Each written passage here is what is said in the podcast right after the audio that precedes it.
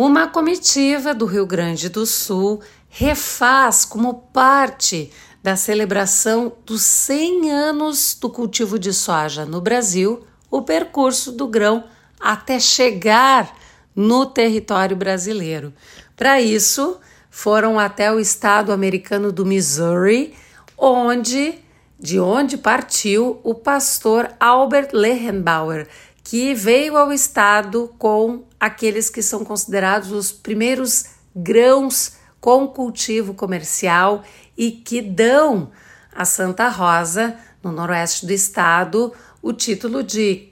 capital nacional da soja. Esse grupo, então, do qual fazem parte o presidente e o vice-presidente da Feira Nacional da Soja, a FenaSoja, conversou com os descendentes, descendentes diretos do pastor que trouxe então o grão de soja e o relato que a gente tem é que foi um momento de muita emoção e eles se mostraram muito impressionados com essa reverência e com todo esse histórico que se tem para a chegada, para o trabalho desenvolvido